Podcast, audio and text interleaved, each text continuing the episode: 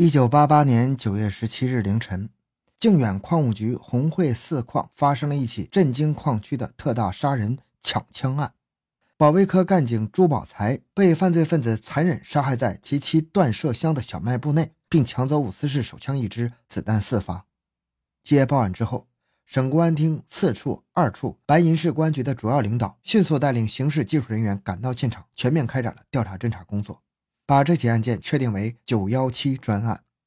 欢迎收听由小东播讲的《杀害民警只因酒后口诀：靖远县杀害民警抢枪案》。回到现场，寻找真相。小东讲故事系列专辑由喜马拉雅独家播出。中心现场在四矿二号单身楼左侧的一个孤立的小铁皮房内。当天下起了小雨，现场外围已经无痕迹物证可寻，但是勘查人员任凭风吹雨淋，仍然仔细地分辨着星星点点的蛛丝马迹。推开虚掩的房门，室内地面上到处都是喷溅的血迹和散落的水果糖、油炸大豆等。南墙下放着一张单人床，被子叠放整齐。两张桌子临时凑起的柜台上放着装有十八支香烟的金城烟盒。靠床的床头柜内装有的六百元现金分文不少。室内的商品摆置校整，未发现短少。死者朱宝才半躺在一只茶叶箱上，双手、腹部、胸部及头面部刀痕累累，身下一箱茶叶浸泡在血泊中，腰间挂的一支五四式手枪便套和枪套上的五发子弹。被鲜血染成了暗红色。在现场勘查的同时，外围调查工作也同时展开。当日晚上七点左右，现场勘验和外围调查的情况全面的摆到了分析会上。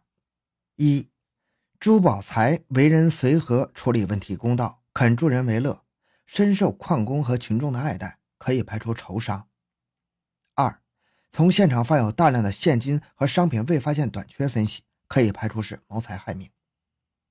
三，职工丹某反映，他十二时左右离开小卖部，出门外时已经下起了小雨，但是现场没有发现可疑的泥脚印儿，可以推断作案时间为十二点以后到次日凌晨一点以前。四，朱宝才身带枪支被人杀害，案犯极大可能是朱宝才平时熟悉的人员。五，现场留有一盒装有香烟的新烟盒，而且该小卖部就有同类的香烟。案犯可能是一个，最多不超过两人。六，从死者多处受伤、未及反抗就倒地伤亡的情况分析，案犯是个胆大妄为、动作敏捷的青年人。侦查工作进行两天之后，各路人马汇集，汇报分析会议一直开到午夜两点，在四矿固定和暂住人口近一万人中，共筛选出嫌疑人员十七名。中心现场调查组反映，采煤三队二十二岁的农协工陈生文。发案前两小时曾经去过现场，并与死者有过接触。发案前在距现场不远的一个职工宿舍喝酒，十二点离开酒厂，此后去向不明。据调查访问证实，凌晨一点二十左右，陈生文先回到自己的宿舍，和其同乡边某住处，便表现反常，声称有顺车回老家，突然离矿。临走前还给同宿舍于某留了一张再不回来了的纸条。技术组通过工作。发现现场不同位置采集的血迹出现了两种血型，一种是 B 型，一种是 AB 型。死者的血型化验是 B 型。现场提取的五枚手印中有四枚是死者及其妻的，在香烟盒上提取的一枚手印极有可能是案犯所留。从现场出现两种的血型看，案犯也受伤了。同时，由技术组搜查陈的住处，注意发现和提取其指纹加以比对。九月二十八日。傅林桃调查组返回，带来了使人振奋的消息。据陈的父亲陈正寿说，陈生文十八日下午回老家，没有带任何东西，来时心神不定，表现反常，并称矿上派他去无锡学习，行李放在了兰州。他去后和家里再不通信。陈生文二哥陈生武反映，陈生文走之后，他在家里发现了陈生文留的一张纸条，上写着：“他再不回来了。”他的婚姻大事，家里再也不要操心。两位老人由陈生武好好侍奉。经过一个多月的内查外调及现场分析，其他嫌疑人被一一排除了。陈生文线索逐步集中，而且越来越明朗。经请示省公安厅同意，十月十四日向全国有关省市发出了第一份对陈生文的协查通报。在此后的两年内，公安处先后多次派出人员寻找调查陈生文，均无结果。此时，社会上的一些传言和各种舆论使全体参战干警负重前军，他们暗下决心：此案不破，誓不罢休。一九九一年一月十四日，玉门市公安机关来电话说，有一个自称是陈生文的人交代了一九八八年九月十六日晚在红会四矿用刀捅了一个人，要求投案，请尽快派员处理。获此信息之后，从公安处到市局，从市局到省厅，每个参战人员都振奋不小。次日下午。由公安处刑侦科副科长曹国兴带领十四名押解人员连夜赶到玉门，往返近两千公里，于十八日下午将陈犯带到了靖远矿务局公安处。当晚七点半，对陈生文进行了第一次讯问。坐在审讯席前的陈生文已经不是协查通报上的那个模样了。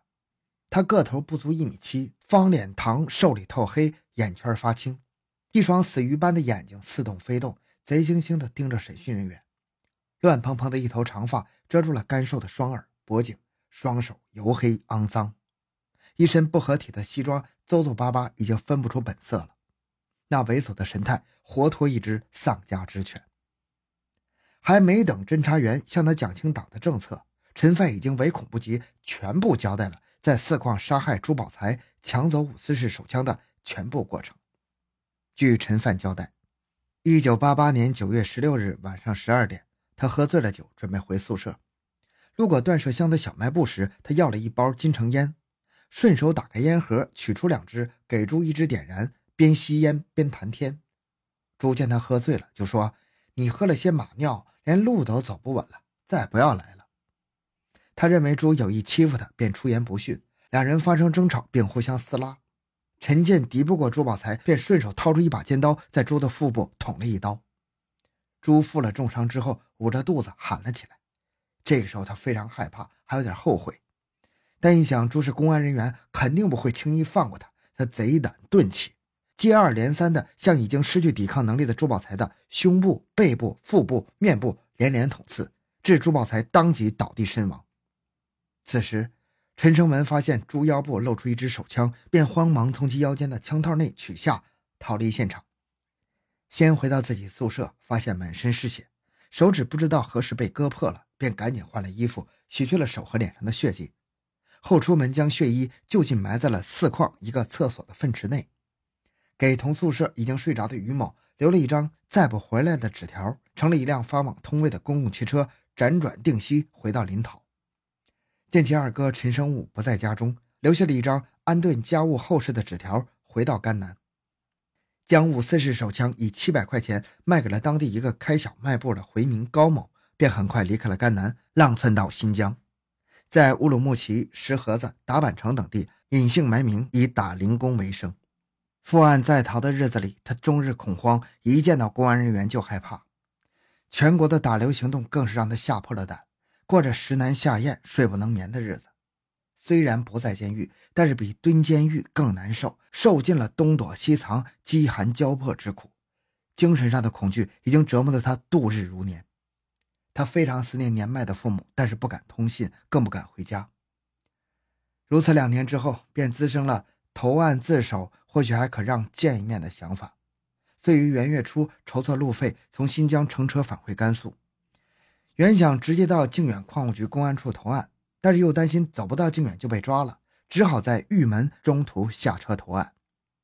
经过陈文生指纹血型与现场所取的指纹血型比较，认定同一，人是抓到了，案件也交代了，但是枪呢？警方随后驱车前往甘南马曲县追枪。车行在进去甘南的冰雪路面上，侦查人员既有胜利后的喜悦，又有面临艰巨任务的不安。马曲是个藏。回汉等多民族地区历来是治安问题较多的区域，枪支如果落在坏人手里，少不了麻烦和危险。马曲县公安局的同志们给了他们极大的关怀和帮助。当晚，在县公安局刑侦队的配合下，很快就找到了陈文生交代的枪的买主高某。高家父子先是支吾其事，后来在大量证据面前交代了陈文生给他卖枪的全部过程。经过出示陈文生照片，高家父子一眼就认出了陈文生，并交代：一九九零年十一月左右，又以三千块钱将枪卖给了一个齐哈马乡的一个牧民。一九九一年一月二十八日，在齐哈马草原找到那个牧民，顺利的将枪追回。经查对枪号，与九幺七专案被抢枪支一致。至此，九幺七特大杀人抢枪案全案破获。好，这个案子就讲到这里。小东的个人微信号六五七六二六六，感谢您的收听，咱们下期再见。